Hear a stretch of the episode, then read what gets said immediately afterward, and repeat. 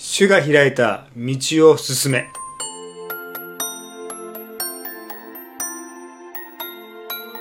こんにちは、誠です。会話を受けへの旅。今日は、ヨハネの14章6節私が道であり、真理であり、命なのです。私を通してでなければ、誰も父の身元に行くことはできません。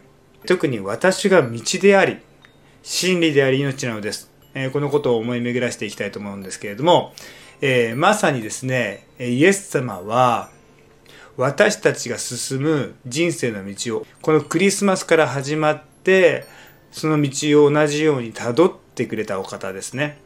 赤ん坊として、この世に生まれ、少年の時期を過ごし、そして大人になっていき、おそらく人の下で働くことを経験し、そうやって30歳になって交渉外、実際の宣教の働きに疲れていくわけです。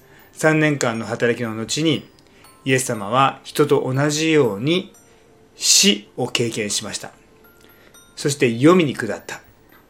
そこまで人間の通る道を全く同じように進んでこられたお方。ただですね、そこから先が違うんです。その先に誰も新しい道を作ることはできなかった。ですが、でも復活されたイエス様は、新しい道を、永遠の命に至る道を、真理の道、正真正銘、永遠の命に至る道を切り開いてくださったお方なんですよね。えクリスマスにこの地上に生まれてくださった方は私たちと同じように同じ道を歩んでくださったのみならずその先を作ってくれました。新しい道を永遠の命への道を切り開いてくださったんですよね。イエス様は闇雲に私は道だというふうに言ったのではない。私はあなたたちと同じように人の通る道を歩んだよ。でもそれだけでは終わらない。その先があるんだ。この私と共に人生を歩んでいこう。そして私が導く道についてきなさい。